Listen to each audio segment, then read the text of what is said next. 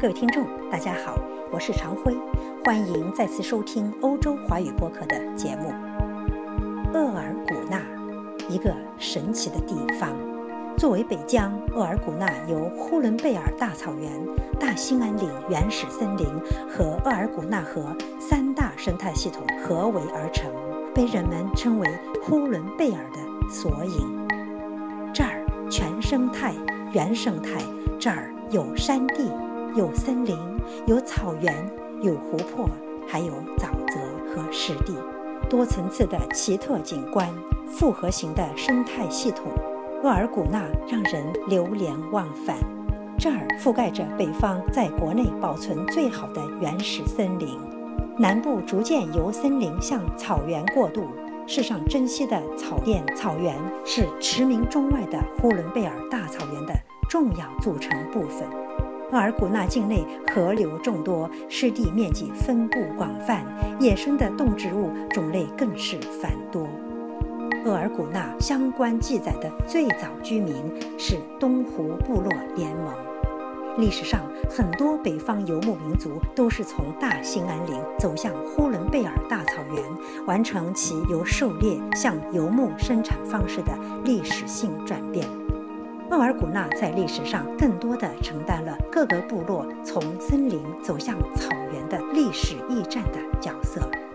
在关于厄尔古纳众多历史民族的研究中，最具代表性的就是鲜卑族和蒙古族族源的研究。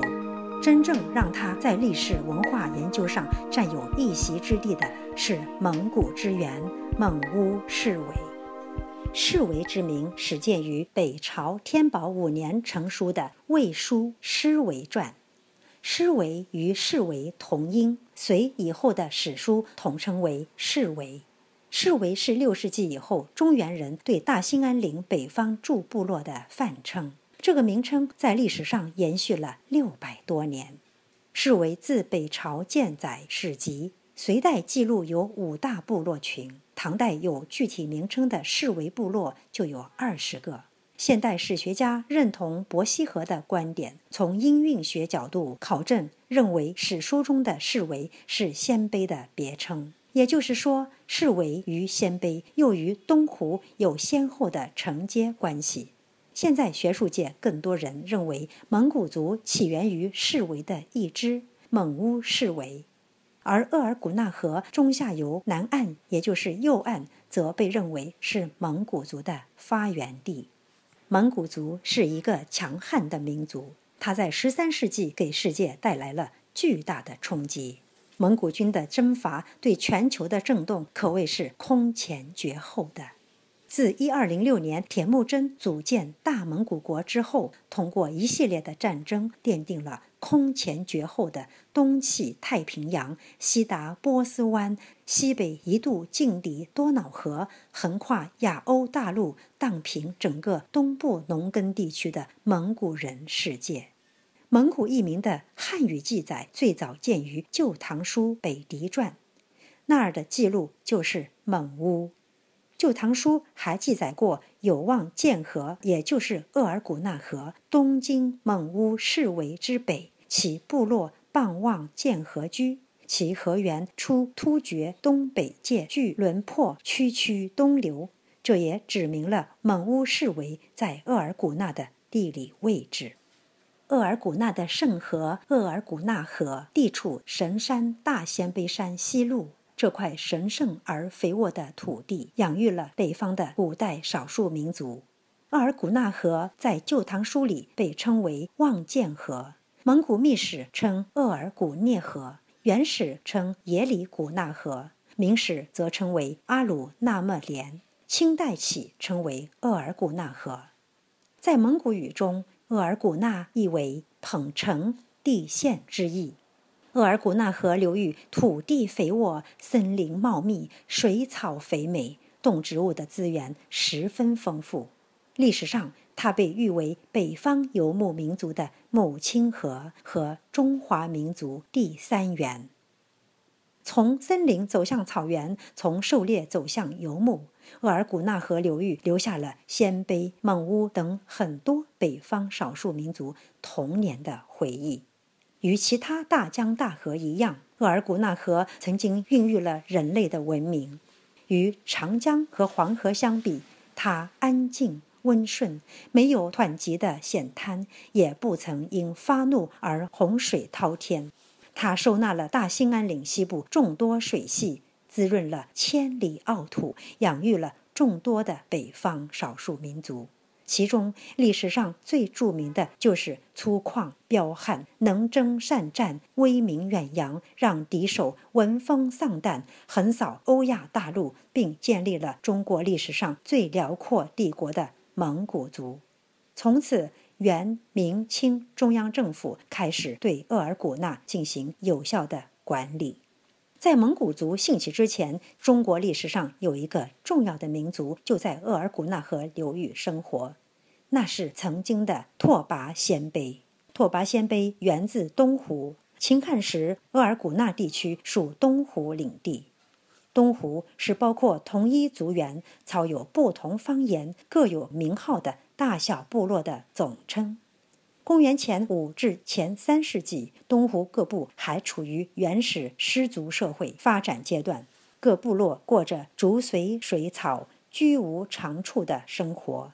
当时的东湖部落非常强大，拓跋鲜卑是东湖部落联盟的一支，而东湖的西面就是匈奴的领地。《史记》记载，在匈奴东，故曰东湖。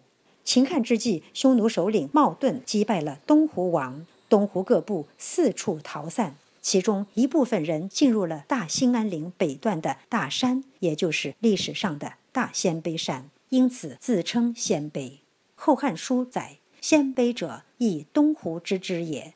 别依鲜卑山，故应号焉。”这支鲜卑部落就是拓跋鲜卑。他们的身份最终因大兴安岭先祖石室嘎仙洞的发现而被证实。后来，匈奴因汉朝的打击而衰败，鲜卑逐渐进入呼伦湖一带的呼伦贝尔草原。这就是历史上拓跋鲜卑的西迁大泽事件。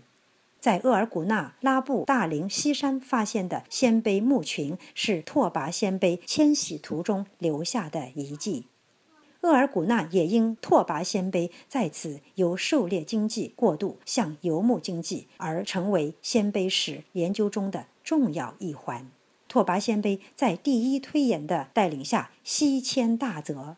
后又在吉芬的带领下再次南迁，直到北魏孝文帝拓跋宏改革，开始了鲜卑民族与中原民族的大融合。因此，后来隋唐显贵多有鲜卑血脉。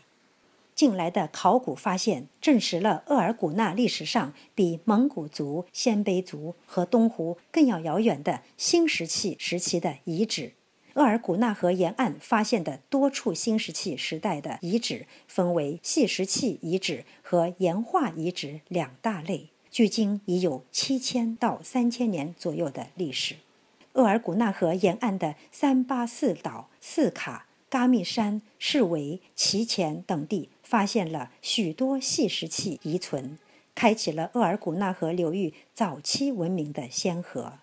这些遗址采集的有石斧、石叶、石盒、挂孝器等文物，市维还出土了精美玉器，证明了当时的鄂尔古纳河流域已经迎来了人类文明的曙光。在新石器时代，呼伦贝尔有著名的古扎赖诺尔人，它的中心地区正是处在鄂尔古纳河上源的达赖湖地区。主播在内蒙古时获悉。呼伦贝尔的呼伦湖，当地人称为达赖湖。扎赖诺尔文化十分重要。扎赖诺尔是亚洲东方太平洋沿岸古代文化向北美传播的重要地区。中国北方文明的起源也与扎赖诺尔文化相关。额尔古纳河的右岸，大兴安岭的西北麓，还可能存在着一个犬鹿式部落联盟。蒙古语言学家芒木林认为，扎赖诺尔人是亚细亚蒙古人种的始祖。后来，他们形成了养犬者和养鹿者两个血缘家族群体。这两个族群相互通婚联姻，形成了犬鹿氏。蒙古秘史开篇讲的苍狼白鹿，可能就是与大兴安岭北部额尔古纳河右岸的历史有关。如今地处额尔古纳的额尔古纳市是一座具有异国风情的美丽城市。这儿人口稀少，地域辽阔，山清水秀。这儿位于额尔古纳河右岸，与俄罗斯隔河相望。它拥有黑山头视为两个国家级一类口岸。它是一个多民族聚居的边境城市。全市八万多人口，有汉族、蒙古族、回族、俄罗斯族和满族等二十个民族，拥有恩和俄罗斯民族乡、三河回族乡两个民族乡。俄罗斯族是全国二十二个十万人口以下的小少民族之一。而恩和俄罗斯民族乡是全国唯一一个俄罗斯民族乡，三河回族乡是世界著名优良畜种三河牛、三河马的原产地。额尔古纳市隔河与俄罗斯相望，额尔古纳河岸两边点缀着风格迥异的村落，一水分两国，一木拦两岸，已经成为界河风景区的特色。近年来，两岸来往频繁，旅游、贸易和经济渐趋繁荣。在额尔古纳市，主播有幸看到了俄罗斯民族的舞蹈，而华俄后裔正是中俄两国边民在额尔古纳河畔通婚交往孕育出的一个新的族群。俄罗斯民族文化是额尔古纳一道奇光异彩、绚丽的风景线。它丰富了额尔古纳奇丽多彩的人文景观。黑山头市围和恩和地区是当地华俄后裔俄罗斯民族的聚居地。在这些华俄后裔的身上，人们既能看到中国人的神采，更能看到欧洲人的影子。额尔古纳市的华俄后裔以其独立的民俗文化、生活方式、民居建筑。构成了额尔古纳市独有的人文景观。向来以生态完好著称的额尔古纳，庞大而完好的生态系统构成了中国北疆生态安全屏障的第一条防线。在这儿，人们看到了人与大自然的和谐相处；在这儿，人们也在看到资源被合理开发，生态没有被破坏。祝福额尔古纳。感谢各位听众的收听，这次节目到此结束，我们下次再会。